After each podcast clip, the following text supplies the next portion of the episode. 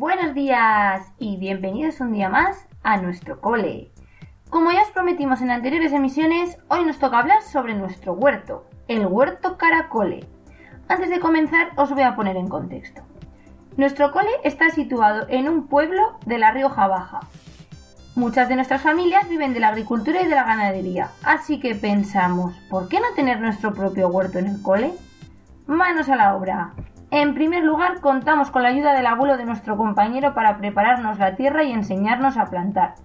Comenzamos plantando una gran variedad de lechugas, perejil, brócoli, romanescu, lombarda, acelgas y también plantas.